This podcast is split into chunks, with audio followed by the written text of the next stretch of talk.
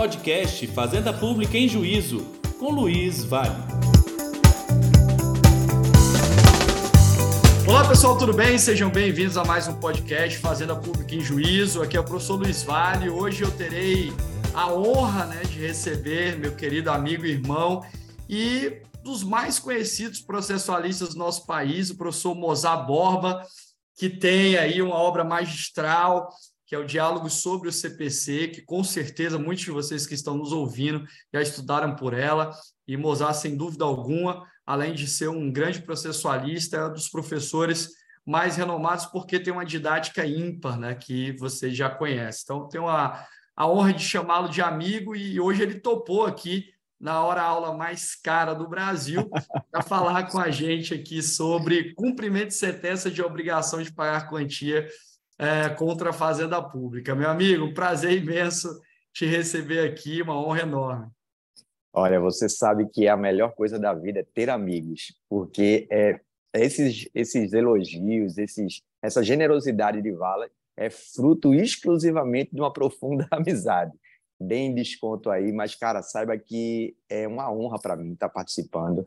É, eu acompanho né, o, o, seu crescimento, Vale, aí não é missa de corpo presente, né? Aquele cara que conversou comigo no FPPC lá atrás é outro cara hoje em dia, e hoje, acredito, meu irmão, você é uma das grandes referências para todos nós. Parabéns por todo o sucesso e, por isso, mais do que honrado de estar aqui podendo contribuir com mais uma de suas invenções, né? Porque se tem um cara que é literalmente é, não só proativo e de uma excelência em tudo que faz, mas principalmente criativo na hora de pensar e repensar o processo como um todo, na verdade, o direito como um todo, também a sua capilaridade para diversas áreas jurídicas, né, do direito empresarial à tecnologia. Então, saiba que é sempre uma honra estar aqui, vou aprender muito com você. Pô, bondade sua, desconto aí 80%, eu que falo. Mas, meu irmão, eu acho que nada mais é coerente para a gente começar esse bate-papo do que você é, trabalhar aqui um pouco das distinções gerais do cumprimento de sentença de obrigação de pagar quantia envolvendo um devedor comum para o cumprimento de sentença de obrigação de pagar quantia envolvendo a fazenda pública. Né? Se você puder traçar esse paralelo e trazer algumas das peculiaridades, eu acho que fica interessante para a gente iniciar o bate-papo. Antes aqui de começar a conversa, eu perguntava a Vale se o público dele era um público homogêneo ou heterogêneo. Ele disse que era bem heterogêneo, desde o estudante de direito, né, aquela pessoa que está começando, o cara que está mais avançado no estudo para concurso, a diversos profissionais que vêm aqui também para pegar informações, reciclar, ter visões mais críticas sobre temas. Então, aí partindo daquela didática que, que Vale anunciou antes, permita-me tentar nivelar um pouco para a gente partir de um, de um ponto comum. É, primeira coisa, é, antes de falar especificamente da diferença lá do 523 é, para o 534, que seriam as execuções por quantia certa, uma contra um devedor comum e outra contra a fazenda pública, eu gosto sempre de advertir quem estuda é, a fazenda pública em juízo que quando a gente pensa em execução contra a fazenda, a gente pensa logo em prerrogativas fazendárias, né? as premissas que protegem a, a, atuação da fazenda pública em juízo. E eu gosto de fazer esse recorte inicial porque a gente coloca normalmente assim no mesmo bojo, no mesmo balaio, execução contra a fazenda pública. E aí eu gosto de fazer esse recorte porque, veja, a fazenda pública pode estar sendo executada para obrigações de fazer, não fazer e entrega e aí ela vai ser executada como uma pessoa comum. Então, não existe procedimento diferenciado para a fazenda pública quando ela está sendo executada em obrigações de fazer, não fazer e de entrega. Aquela execução diferenciada, que tem regramento constitucional lá na Constituição, no artigo 100, é a execução por quantia certa. Então, sempre tenha em mente, quando alguém lhe fizer uma pergunta, você está estudando para concurso público, na sua prova oral, é, a fazenda pública pode ser executada provisoriamente, aquela pergunta típica de prova oral. Lembre, a pergunta tem que ser direcionada. É obrigação de fazer, não fazer, entrega ou quantia? Porque se ele estiver falando, falando de fazer, não fazer ou entrega, o Estado de Alagoas, o município de Maceió vai ser executado como eu, como Vale, como qualquer pessoa seria executada. Todas as regrinhas normais lá do 536, 537, 538 que são os cumprimentos de tutelas específicas, são aplicáveis à fazenda pública. Mas aí, vindo para o recorte que Vale falou, quando a gente fala de execução por quantia, ou seja, aquela que tem que pagar dinheiro, aí sim a Fazenda tem um regramento próprio que se distingue daquele do artigo 523. A primeira regra básica é lembrar que no 523 você é intimado para efetuar o pagamento em 15 dias. Lembre, se é a Fazenda Pública que vai ter que ser intimada, você sabe, aquela regrinha geral do 183, a Fazenda Pública tem que ser intimada pessoalmente. Então, quando a gente fala de execução cumprimento de sentença por quantia normal do 523, a parte ela é intimada através do seu advogado por publicação no Diário Oficial, que está lá no artigo 513, parágrafo 2 inciso 1. Mas quando vai intimar a fazenda pública, eu tenho que aplicar aquela regra do 183, que é a intimação da fazenda pessoal por carga, remessa ou meio eletrônico. Você sabe que carga e remessa ainda é resquício de um processo físico, cada vez mais é, não frequente, né? Você não vai normalmente militar com eles. 99% das vezes você vai ser intimado é, por meio eletrônico e a intimação por meio eletrônico tradicional é aquela regulada na 11419 de 2006, que é aquela intimação pelo portal, né? Pelo painel do Diário de Justiça, é, pelo painel do PJE. Então, primeira regrinha é intimação nas execu... no cumprimento de sentença tradicional de pessoa comum, 523, publicação do Diário Oficial, intimação na pessoa do advogado, 15 dias para pagar. Na fazenda, você vai ser intimado pessoalmente, e aí vem a segunda diferença. É a fazenda pública, por conta do regime constitucional, ela paga por precatório e por RPV. Então, ela não é intimada para pagar, como a gente paga no cumprimento de sentença de, do 523, né? Então, ela é intimada para se manifestar sobre os cálculos apresentados nos termos do 534.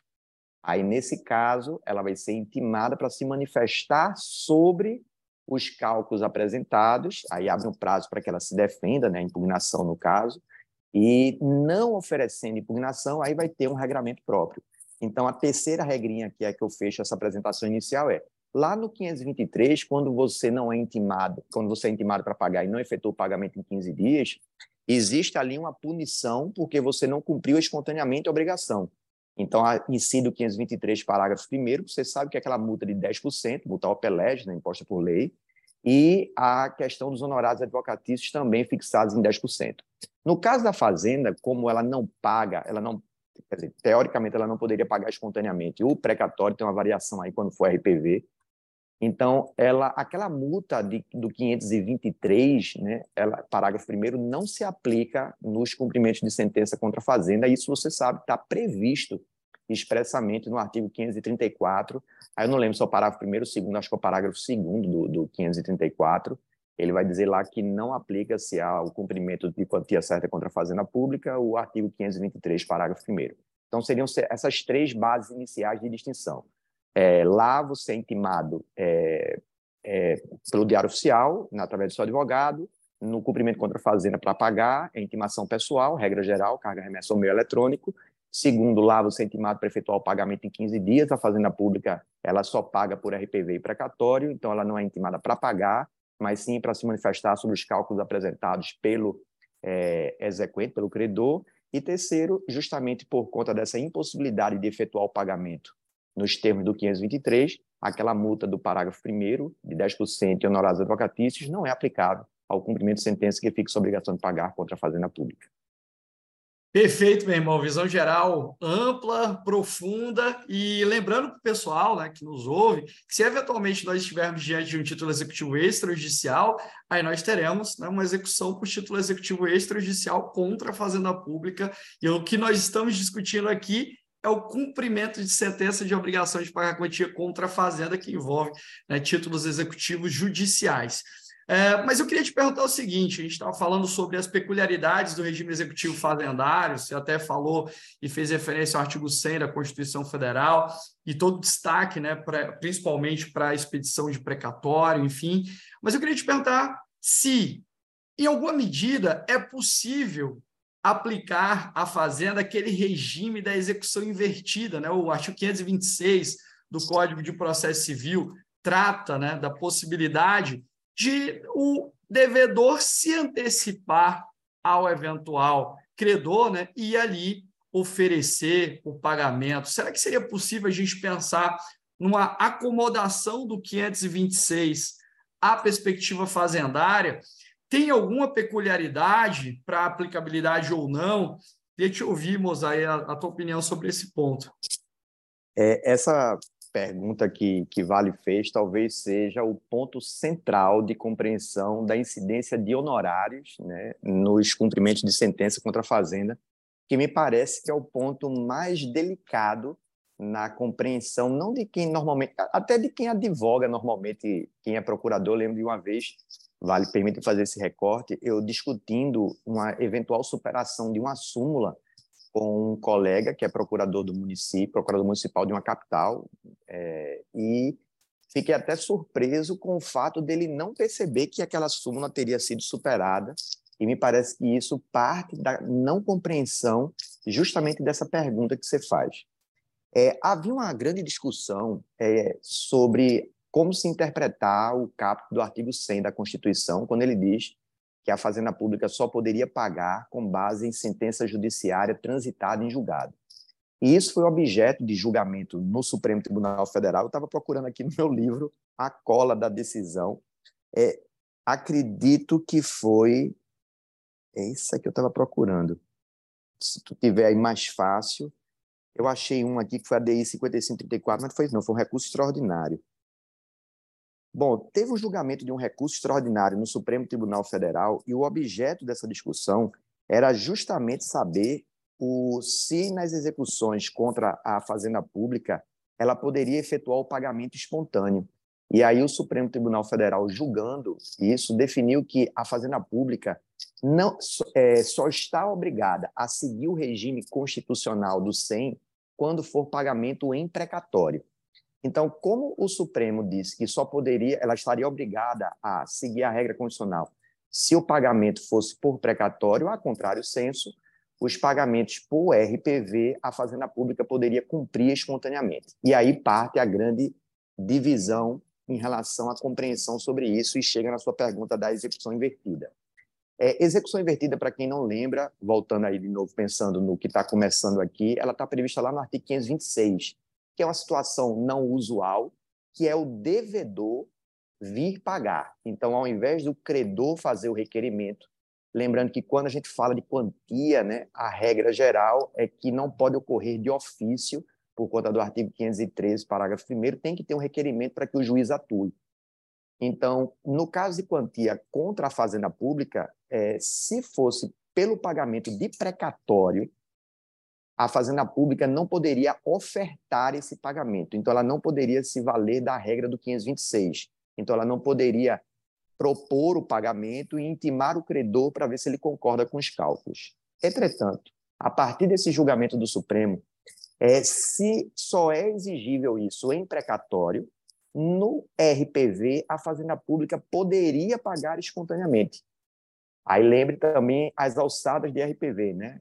seguindo a regra geral constitucional, sem entrar nos detalhes das constituições estaduais, 60, 40 e 30 salários mínimos. Então, uma obrigação contra a União, até 60 salários mínimos, uma obrigação contra o Estado ou o Distrito Federal, até 40 salários mínimos, e uma obrigação contra os municípios, até 30 salários mínimos, Estado, União e municípios poderiam pagar espontaneamente. Então, fazendo o apanhado geral do que eu disse. Imagine que o município de Maceió foi condenado a pagar 25 salários mínimos por uma responsabilidade objetiva. Esse valor estaria enquadrado em RPV. Então, ela tem duas opções. Ou ela oferta o pagamento em execução invertida lá do artigo 526, e aí, se não houver resistência ou discussão sobre esses cálculos, a obrigação vai se dar por satisfeita. Agora, pode acontecer do credor não concordar com os cálculos apresentados pelo município devedor que está ofertando pagamento em cumprimento invertido, em execução invertida. Aí haverá uma discussão e provavelmente, nesses casos, incidirá honorários. Mas aí a gente fala dos honorários depois. Isso é se for o valor enquadrado em RPV. Mas imagine que o município de Maceió foi condenado a pagar 40 salários mínimos numa condenação. Nesse caso, como estaria estourando o teto dos 30 salários mínimos de RPV, o município teria que pagar por precatório. Aí, de acordo com esse julgamento do Supremo, ele não poderia se valer do cumprimento invertido. Ele teria que literalmente cruzar os braços e aguardar o requerimento do credor nos termos do 534. Seria essa a divisão da possibilidade de cumprimento invertido.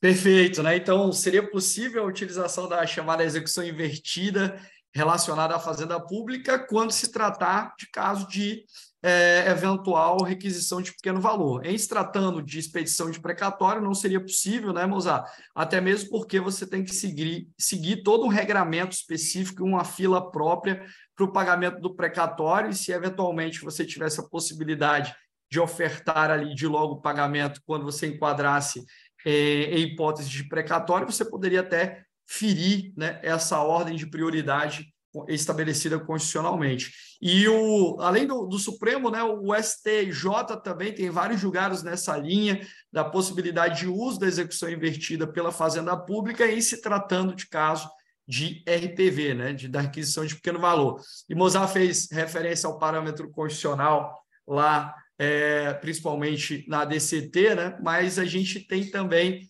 as peculiaridades dos estados, municípios, enfim, até digo que, por exemplo, aqui no âmbito do estado de Alagoas, né, uh, o parâmetro para RPV, Mozart, é o teto do RGPS, é o que a gente estabelece aqui como parâmetro para nossa requisição de pequeno valor. Você ia falar? Só para informar, eu achei aqui no meu livro o julgamento do, do Supremo Tribunal Federal, foi o recurso extraordinário 420.816 do Paraná, que interpretou na época o artigo 1D da 94, 94, Sim. 97. E aí, todos esses julgados que você falou do STJ, eles surgem a partir dessa possibilidade dada pelo, pelo julgamento do Supremo Tribunal Federal. Né? Saiu em cascata e hoje é uma matéria bem tranquila dentro do, do STJ, é essa possibilidade de execução invertida quando o valor se enquadra na alçada de RPV. Perfeito, meu irmão. É, está aí no diálogo sobre o CPC, né? Já está o que na vigésima nona edição.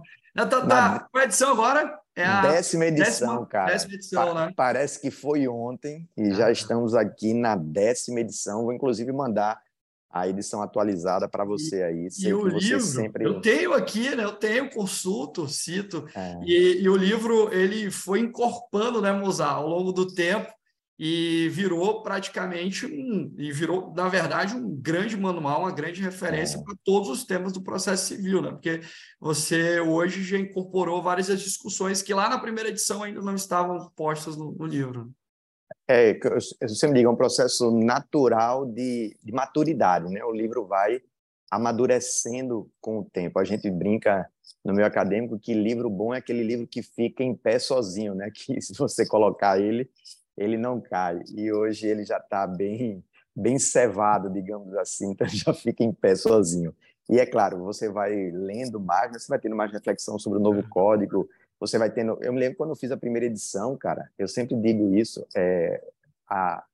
não tinha nada escrito, nada, nada, nada. Era assim. A única coisa que a gente tinha era anotações de professor Cássio Scarpinella Bueno, no código é, comparado que ele fazia, um livro de Daniel. É, e Léo e Fred escrevendo. Eu me lembro de muitos temas que eu estava na dúvida de como interpretar, eu tirava as minhas conclusões por troca de WhatsApp com Léo Cunha. Léo, o que, que tu acha sobre isso? É isso, sim ou não? E aí você escrevia. E aí depois, muita gente estudando, muito material começou a surgir, e você vai incorporando essas discussões, vai refletindo, vai vendo que com, com mais é, pensamento a melhor forma de explicar aquilo é desse jeito, aquilo que você interpretava não é daquele jeito, é de outro jeito. É literalmente um processo de amadurecimento. E aí isso vai se incorporando às manifestações dos tribunais, né? E só nessa última edição, é, Vale, eu juntei mais de 100 novos julgados dos informativos do STF do STJ de 2022 e agora da, do início de 2023. Então, assim, processo civil, você sabe, é uma máquina de novas decisões, né? Uhum. Todo informativo você vê aquele bolo de decisões novas. Então, material para atualizar é o que não falta. Sensacional. E só lembrando também que Léo e Fred já estiveram por aqui, então você pode pesquisar o episódio né, do com o professor Leonardo Carneiro da Cunha, com o professor Fred Didier e outros tantos que já passaram pelo podcast Fazenda Pública e Juízo, professor Marinoni, professora Janaína Noleto, enfim, vários já estiveram conosco e hoje recebendo né, a, a, maior autoridade viva do direito processual brasileiro, professor Mozart Borra. Meu irmão, deixa eu te fazer mais uma pergunta, né? a, a gente discute muito né, a eventual rejeição liminar da impugnação ao cumprimento de sentença no âmbito de obrigação de pagar quantia no regime comum, né, quando eventualmente, por exemplo, a parte alega excesso de execução e ela não traz ali uma planilha discriminando né, as razões pelas quais ela aponta que há um excesso de execução naquele cumprimento.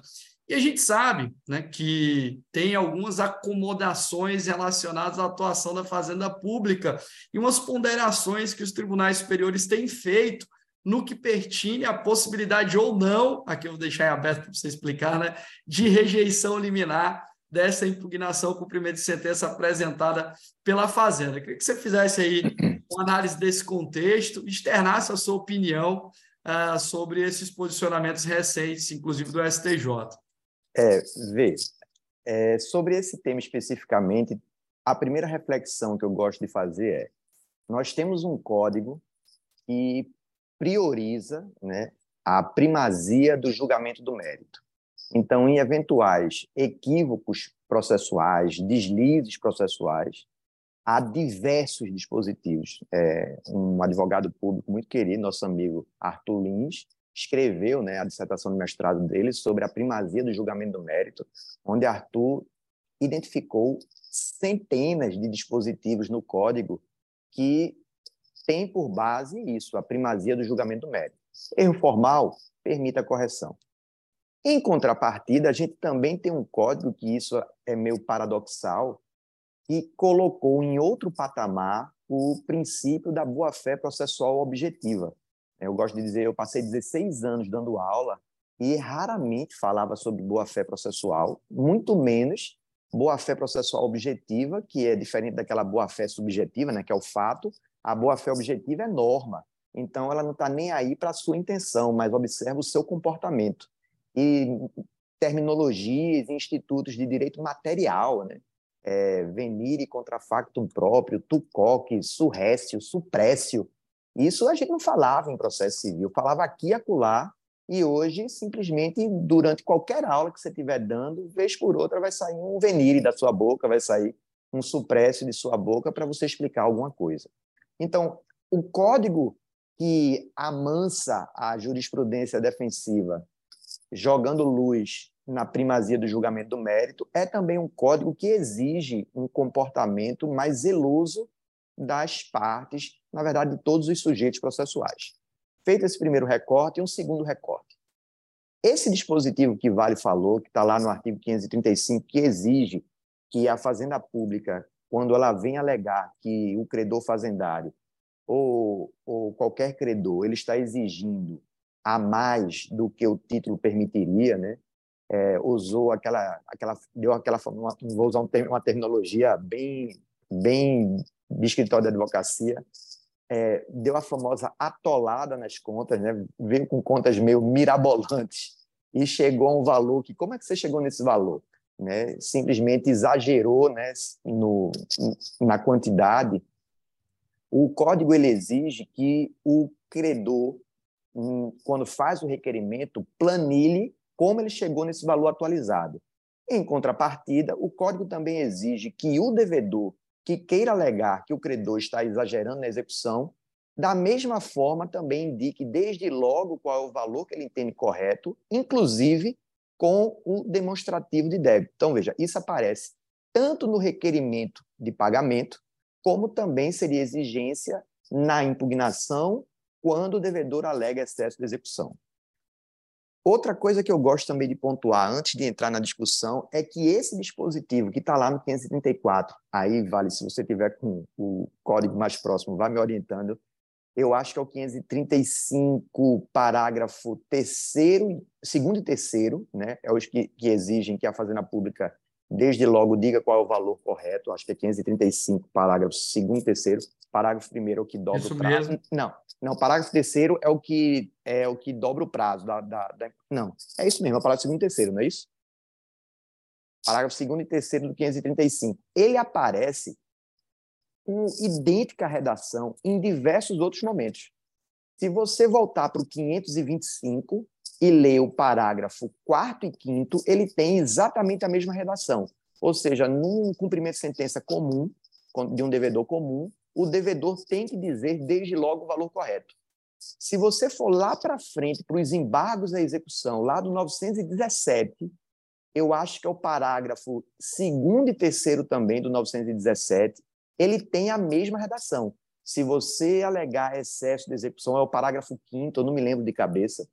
Se você quiser, nos embargos de execução, alegar excesso, tem que dizer desde logo qual o valor que considera correto e planilhar.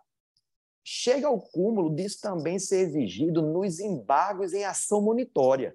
Se você for lá no 702, eu acho que também é o parágrafo segundo, terceiro, ele diz, olha, nos embargos à monitória, quando a monitória tiver por, por objeto pagamento em dinheiro, se o réu quiser alegar que é excesso de cobrança na monitória, ele tem que também dizer é o valor correto e, e planilhar. Sob pena, a punição é sempre a mesma, de não conhecimento da defesa, dos embargos, da impugnação, ou, se houver outras teses, não análise dessa tese.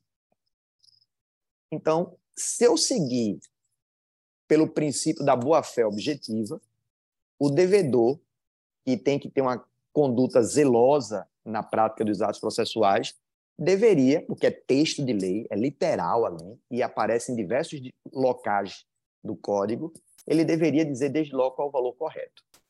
Porém, eu cito sempre um julgado da segunda turma do STJ de ministro Og. Eu não me lembro nem se é da segunda turma ou é da primeira sessão, mas eu me lembro que o relator dela é ministro Og, com certeza que é da segunda turma.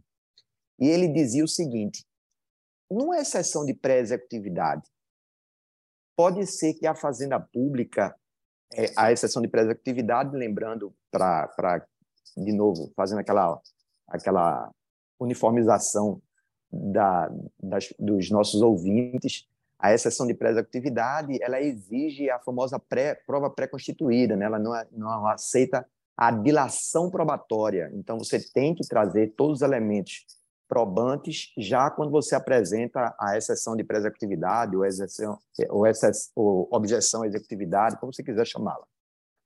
É, e ministro Og, quer dizer, a segunda turma do STJ, fez essa ponderação.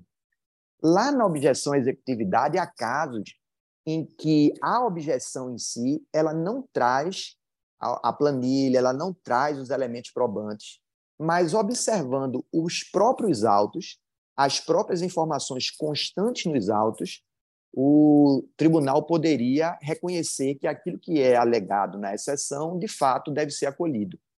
E aí essa ponderação foi feita quando a Fazenda Pública, na impugnação, não apresentava desde logo os valores que deveriam ser os valores corretos. Ela, ele diz o seguinte: olha, se na análise dos autos, mesmo o, o, a Fazenda, ao se defender, ela não traz todos os elementos, planilha ou discriminados os valores que deveriam ter sido alcançados, é visível que ela está desobedecendo a regra expressa do 535. Porém, analisando a defesa substancialmente, se eu conseguir observar que esse valor de fato é excessivo apenas pelo que consta nos autos, já seria suficiente para, mesmo não cumprindo formalmente a exigência legal, ainda assim, eventualmente, dar provimento a essa impugnação e reduzir um eventual excesso contra a fazenda pública. Veja, eu gosto de dizer que essas interpretações. Veja, quando a gente vai falar de direito, a gente tem várias formas de interpretar, né? A interpretação literal, a interpretação sistemática, a interpretação teleológica, que, segundo nosso querido professor Becklaut, é gambiarra. Então, assim, tem como você interpretar de todos os jeitos. Eu sou um defensor da primazia do julgamento do mérito. Então, acho assim que, se o mérito é justo, deve permitir a correção. Mas eu também sou um defensor das regras do jogo. E as regras do jogo aí me parecem muito claras. Tem que alegar no início. E se não alega no início de plano, não vale. Eu gosto de fazer um paralelo também pode parecer fútil, mas eu gosto de lembrar. Eu, eu, eu, é, eu jogo muito com minha filha, meus sobrinhos, Uno. E vez por outra eu chego lá com uma cartinha só no final e estou prestes a bater. Mas aí, quando você só está com uma carta no Uno, você tem que dizer Uno, senão, se você bater, não vale. E quando eu estou para bater e me esqueço de dizer Uno, eu sofro as regras do jogo, né? Então eu tenho que pegar as cartas de novo. Resumindo, é, Eu acho que a interpretação que o STJ tem dado, maneirando a exigência formal, ela é possível. Não há nenhum absurdo naquilo ali.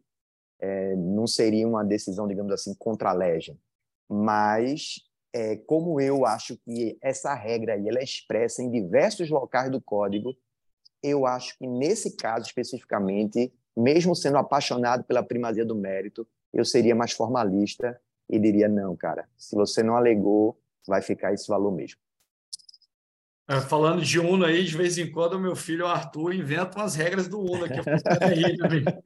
Devido ao processo legal, você não pode criar umas regras aqui, não, para poder ganhar o jogo. Que é isso, rapaz?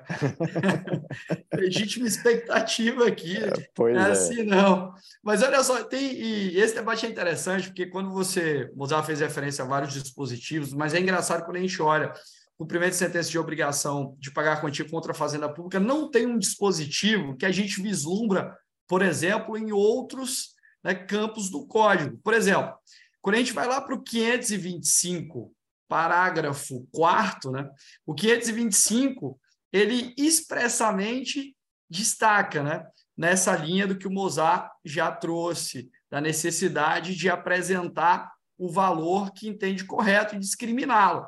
Só que o parágrafo 5 fala: olha, na hipótese do parágrafo 4, se não for apontado, a impugnação será liminarmente rejeitada, né? Se eu tiver o excesso de execução como único fundamento, ou se eventualmente tiver outro, eu não vou conhecer daquele, né? Quando a gente vai para o 535, ele só fala: olha, você tem que apontar o valor que entende correto, sob pena de não conhecimento, né? Lá no 535, parágrafo 2 né, sob pena de não conhecimento da arguição. Aí, lá no 525, parágrafo 5 ele falou, vou rejeitar liminarmente a, a sua eventual impugnação. No 535, a gente não tem um dispositivo correlato, né? E por essa razão, e também considerando as peculiaridades fazendárias, principalmente as questões ligadas aos entraves burocráticos, muitas vezes, para a gente conseguir né, estruturar esses cálculos e impugná-los adequadamente, é que o, o, STJ talvez tenha feito essa leitura lá atrás, né, quando, à luz do CPC de 73, fazia o descrime já para a Fazenda Pública. E agora manter esse entendimento e até soma a esse debate a, a estruturação da própria cooperação processual, enfim. Né? Eu concordo com você, mas é, essa, esse caminho do, do silêncio eloquente sempre tem para também o, o, esquecimento, né? Que muitas vezes a, a questão não aparece ali e aí a gente faz a leitura é, meio que retórica, né? Para corroborar com uma linha de argumento nosso, e aí no caso é, é a linha de argumento fazendário, e eu concordo com, com sua análise por conta das peculiaridades da advocacia pública, às vezes, de obter subsídios para elaborar a defesa, é, mas às vezes é só esquecimento mesmo. E eu gosto de fazer essa ponderação porque acontece um caso clássico disso em remessa necessária, já que a gente está falando de fazenda pública. Né? Quando a gente vai lá para as faixas da, da, da remessa necessária, aí aquelas hipóteses de dispensa do parágrafo terceiro, aí se a gente observar no inciso 2, que ele fala que não haverá remessa necessária até 500 salários mínimos quando for é, Estado, Distrito Federal e suas respectivas autarquias e fundações, assim como as capitais. Só que ele não reproduziu depois de capitais e suas respectivas autarquias e fundações. Me parece que ali é um caso típico de esquecimento mesmo, porque o que, que aconteceu ali? Deveria também falar das, das autarquias e, e fundações públicas das capitais, que têm uma situação é, financeira melhor do que as autarquias e fundações dos demais municípios. Né? Então, simplesmente existe um, um vácuo, um hiato, quando a gente fala de autarquias e, e fundações públicas vinculadas às capitais, porque simplesmente o inciso 2 do parágrafo 3 não fala nada. Veja que a redação é idêntica, União e suas respectivas autarquias e fundações públicas, no inciso 1. No inciso 2, os estados, Distrito Federal e suas respectivas autarquias e fundações públicas. E as capitais. Aí no inciso 3 diz os demais municípios e suas respectivas autarquias e fundações. Simplesmente, autarquias e fundações de capitais não se enquadram nem no inciso 2, nem no inciso 3. Mas é óbvio que, numa interpretação sistemática, você vai botar lá no inciso 2, vai colocar na faixa dos 500 salários mínimos. Mas não está no texto.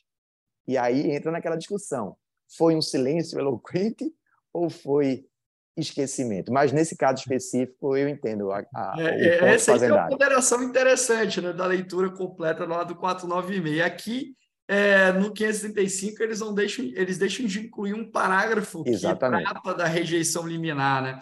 E, mas a ponderação, de fato, que o STJ faz é, das peculiaridades fazendárias, né, que justificariam essa possibilidade a posteriori de se é, aditar os autos a memória de cálculo discriminada. Né? Um ponto interessante. E deixa eu te fazer outra pergunta aqui, né, dentro dessas regras do jogo que estão postas. Né? A gente tem uma situação excepcional que está prevista lá no 535, parágrafo 5 por exemplo, que se estende outros dispositivos, principalmente lá no 525, que é aquela situação de você né, caracterizar uma inexigibilidade obrigacional é, decorrente né, do fato de nós termos, é, já existia ali uma decisão do Supremo Tribunal Federal em sede de controle difuso ou concentrado de constitucionalidade, né, aquela situação que para alguns seria uma hipótese de relativização da coisa julgada, né, de flexibilização da coisa julgada em detrimento, aí principalmente, é, da função constitucional do Supremo Tribunal Federal e de harmonização dos termos da interpretação constitucional. Mas a minha pergunta para ti é a seguinte: né, o 535, parágrafo 5, fala em decisão do Supremo em sede de controle concentrado ou difuso de constitucionalidade.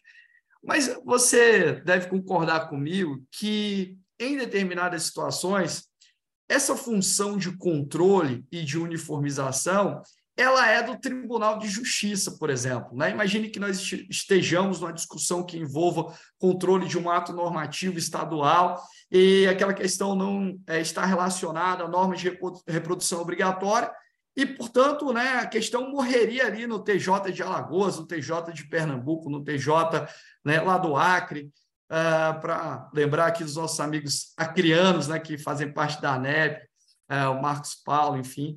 Uh, e aí, nessa hipótese, eu pergunto para você: quando o Tribunal de Justiça exerce essa função última, né, dentro do controle de constitucionalidade estadual, por exemplo, não daria para também né, possibilitar que nós tivéssemos a incidência correlata do 535, parágrafo 5 para sustentar uma inexigibilidade obrigacional ou, sob sua ótica, é, isso não é possível? Veja, é, voltando um pouco ainda a essa questão da, dessa possibilidade que tinha lá no Código de 73 e o Código de 2015 era estava lá no 730 ou era 731, não me lembro exatamente, 740, não me lembro já do CPC 73, acho que era 740, 741, parágrafo único, tinha essa possibilidade de você alegar 741, né? Inexigibilidade do título baseado em lei ou ato normativo declarado inconstitucional pelo Supremo, ou título pelo Supremo como incompatível com o texto constitucional. É, o, a primeira coisa que eu gosto de, de, de lembrar aí é que o código avançou, né? Porque o código fala não só de controle concentrado, que é o que normalmente a gente fala, mas também de controle difuso, e isso me parece uma, uma demonstração clara de que um código de processo civil ele pode capilarizar para diversas áreas fora do, fora do processo civil. Né? O, código dispõe expressamente sobre microsistema repetitivo, o código dispõe expressamente sobre sistema de juizados, e o código aí também avançou dentro do processo de controle de constitucionalidade. É, segundo ponto, é, apesar do texto falar expressamente lá no parágrafo é, quinto, sexto, sétimo e oitavo, né, que são os, os parágrafos que versam sobre esse controle de constitucionalidade, sobre decisões do Supremo, eu acho que a interpretação teleológica né, do, do dispositivo permite facilmente que também se alcance essa situação dos tribunais de justiça, que você falou. É a mesma lógica do IRDR, é a mesma lógica de matérias que não vão chegar a cortes é, constitucionais, cortes nacionais. Então, nem tudo vai parar no Supremo, nem tudo vai parar no STJ.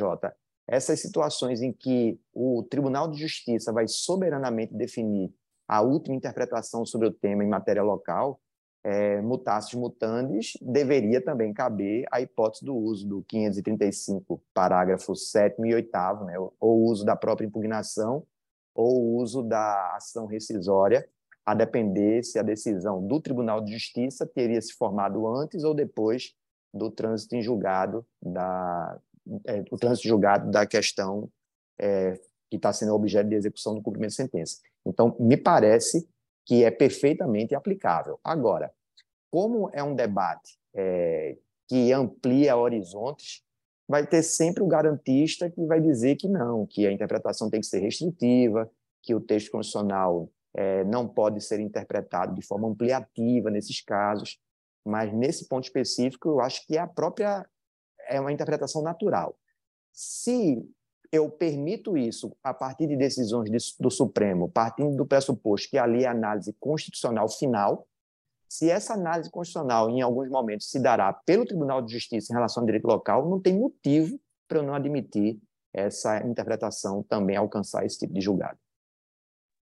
Perfeito, meu amigo. Eu concordo integralmente com você. Concordo integralmente com você e acredito que a perspectiva é essa, principalmente porque nós teremos uma análise última acerca da constitucionalidade do dispositivo de um enunciado normativo estadual.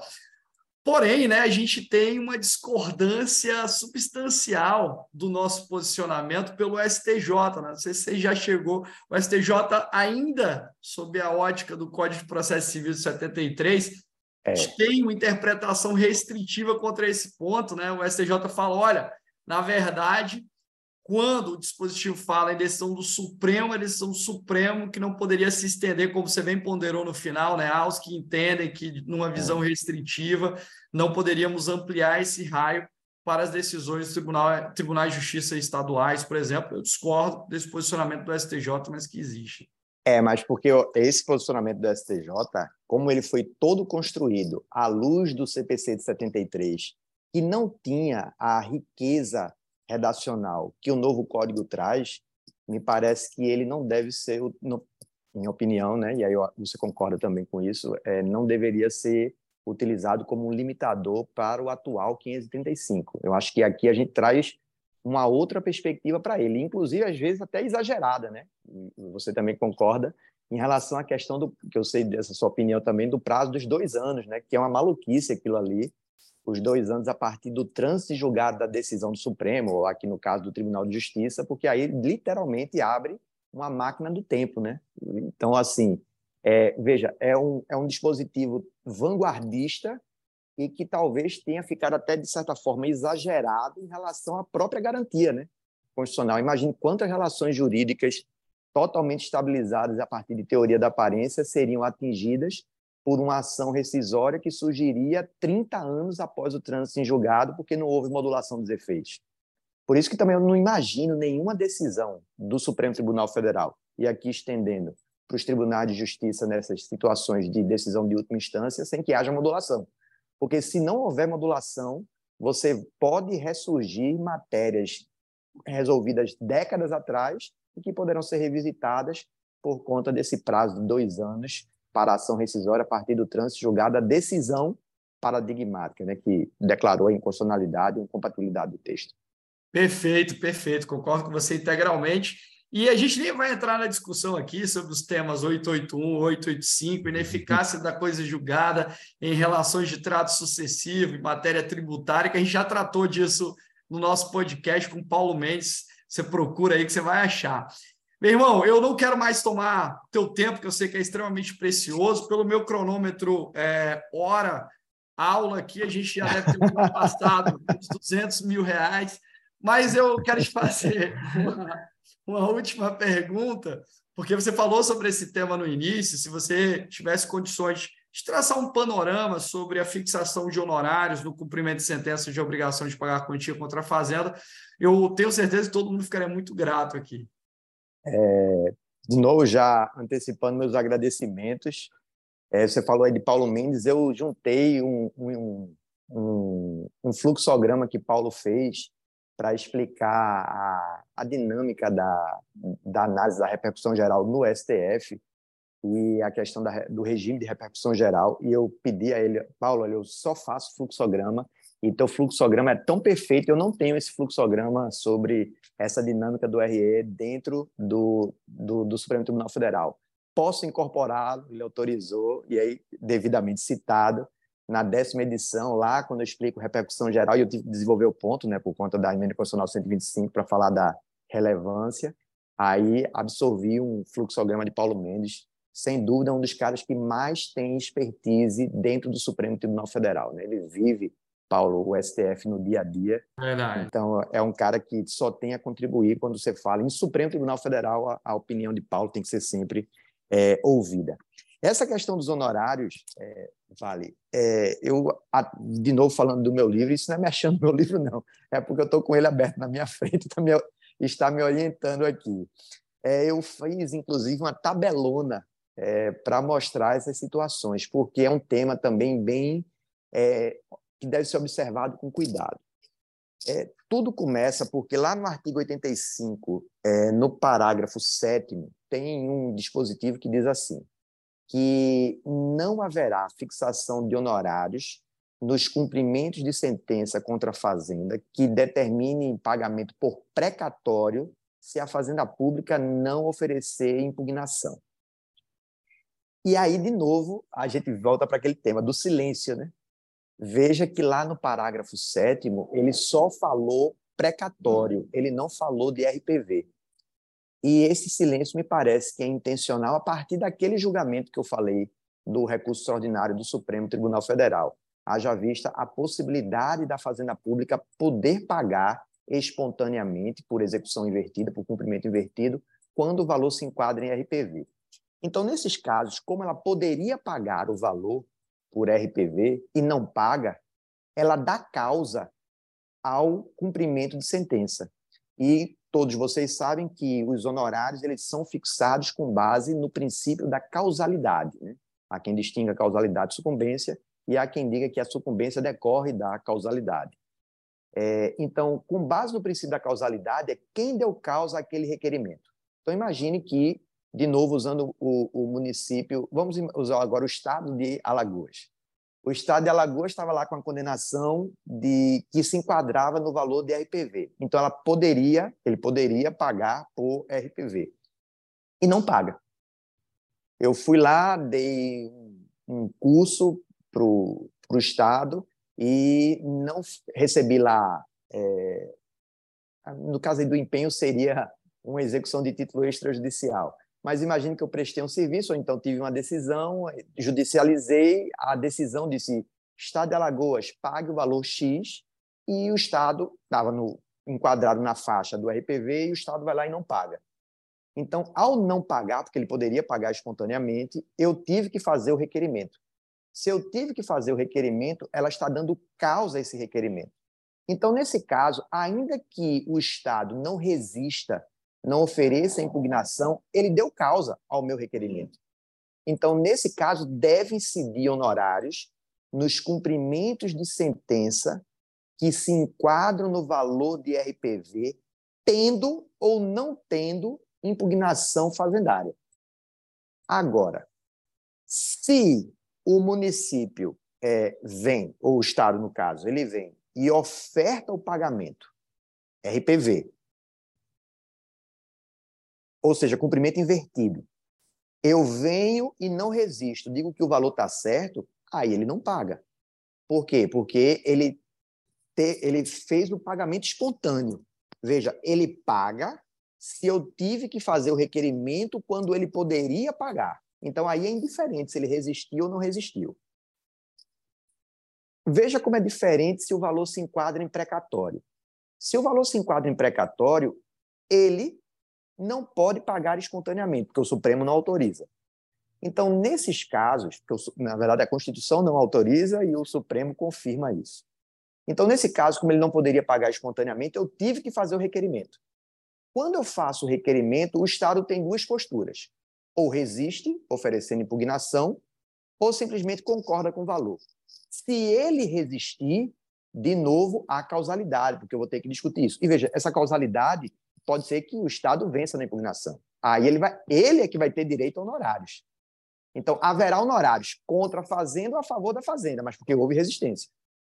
Agora, se eu estou no valor de precatório, que ele não pode pagar espontaneamente, e ele não resiste, aí, nesse caso, se enquadra perfeitamente na hipótese do artigo 85, parágrafo 7 que é a hipótese de que não haverá honorários, porque, nesse caso, ele não deu causa ao requer... à execução, ao requerimento de cumprimento. Por quê? Porque ele não poderia pagar espontaneamente. Então, o raciocínio aí da incidência de honorários é: o Estado poderia pagar espontaneamente? Não. Se ele não poderia pagar espontaneamente, aí você observa se ele resistiu ou não resistiu. Resistiu, então tem honorários. Não resistiu, está liberado pelo 85, parágrafo 7. No caso do RPV, como o Estado poderia pagar espontaneamente, aí vai ter honorários, ele resistindo ou ele não resistindo. Nessa tabela que eu trago no meu livro, eu boto lá, olha, se for execução de fazer, não fazer ou de entrega, vai ter honorários. Porque o Estado poderia cumprir espontaneamente. Não cumpriu, honorários. Quando é quantia, se for título extrajudicial, vai ter honorários tendo resistência ou não tendo resistência. Por quê? Porque o Estado era para ter cumprido espontaneamente antes a, a liberação, ou seja, a medida indutiva de liberar, a técnica premial de liberar os honorários, é apenas para cumprimentos de sentença contra a Fazenda Pública, cujos valores se enquadram em precatório e não havendo resistência. Ponto.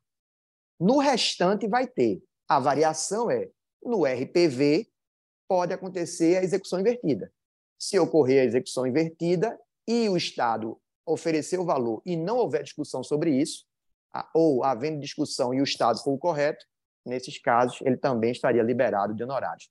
Resumindo, numa tabela de uma, duas, três, quatro, cinco, seis, sete, oito, nove, dez hipóteses, só duas é que podem não ter pagamento de honorários. Nas outras oito, vai ter pagamento de honorários.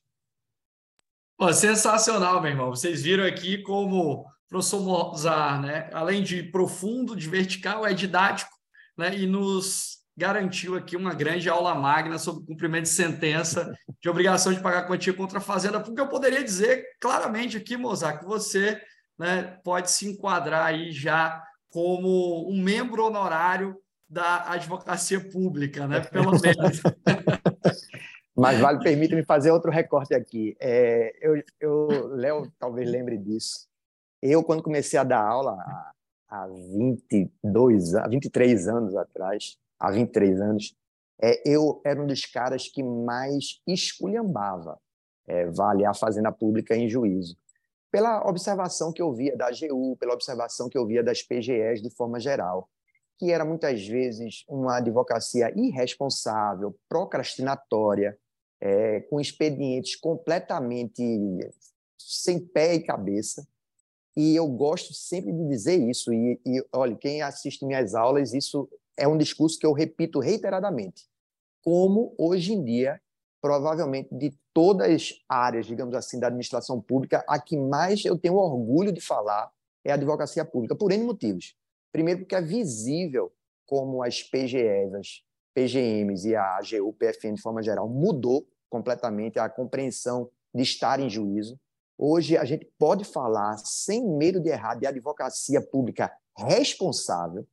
E, de novo, não é missa de cor presente. Eu consigo, por, por esse, esse longo trajetório, ver como era lá atrás e como é a postura hoje da advocacia em juízo. E, principalmente, Vale, aí eu vou jogar uma pimentinha. É, quando eu olho de forma geral a magistratura, como eu olho de forma geral o Ministério Público, a Defensoria Pública, a Advocacia Pública, sem dúvida nenhuma, desses setores, digamos assim, de carreira fim, o advogado público normalmente é quem mais estuda, é quem mais está atualizado.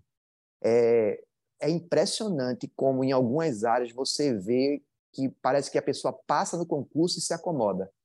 É muitos advogados públicos. É claro que você vai ter sempre dentro das grandes, dentro da, da das procuradorias, pessoas que estão ainda mais devagar, digamos assim, na atualização. Mas você encontra com bem mais frequência advogados públicos reciclando, estudando, aprofundando, pesquisando, do que, me parece, outros, digamos assim, agentes de Estado.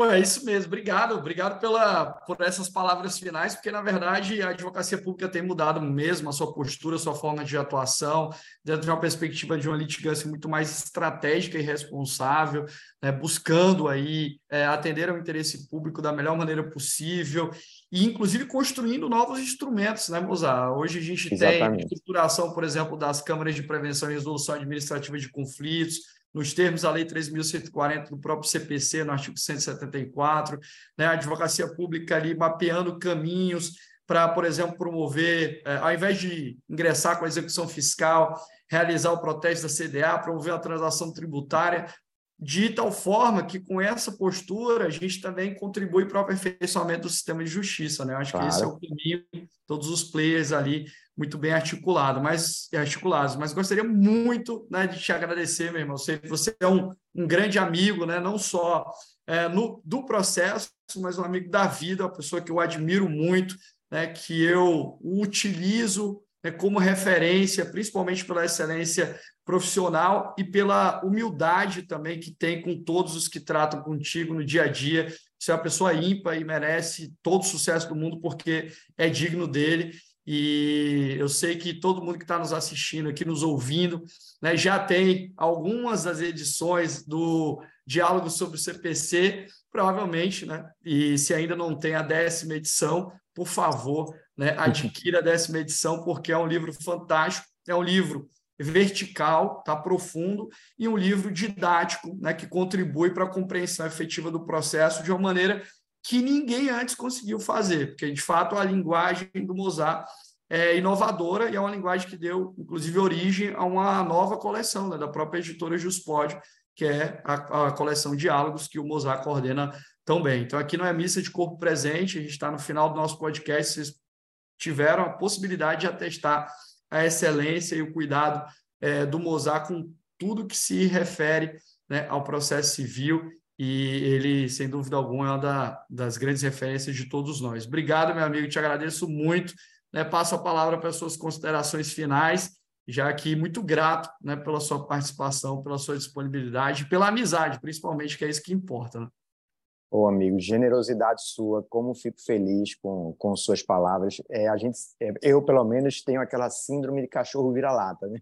Então, todas as vezes que eu recebo um elogio, eu fico meio deslocado, sem muito o que dizer. Mas é, muito obrigado mesmo pela, pela, por, por todas as suas considerações, generosidade, sabe? Que a recíproca é mais do que verdadeira e que a admiração, pô, essa aí nem se fala, o quanto também eu admiro você tanto na área jurídica, mas principalmente fora da área jurídica, né? Sua a sua atuação e postura como ser humano, como agente social, né? De modificador de uma realidade é, brasileira. Então, cara, uma honra para mim poder estar aqui com você. Eu que agradeço. Um beijo de todo mundo aí. Tá me devendo uma visita aqui em Maceió, inclusive, não para evento, né? a gente encaixa na palestra, mas é para a gente é, conversar, é, tomar uma cervejinha e bater um papo. Queria aqui agradecer a audiência de todos vocês, dizer que o objetivo central do podcast é de fato é, democratizar o ensino é, com qualidade, né, para que todos possam ter acesso a essas informações, a esses debates com grandes nomes né, do direito processual com os quais a gente já teve a oportunidade de dialogar, e hoje com o ícone máximo, viu, Mozart, do diálogo, né? Que é você aqui conosco. Um abraço, meu irmão. Obrigado mais uma vez. Um abraço a todos vocês. Continuem nos ouvindo. E esse foi mais um episódio do podcast Fazenda Pública em Juízo. Até mais.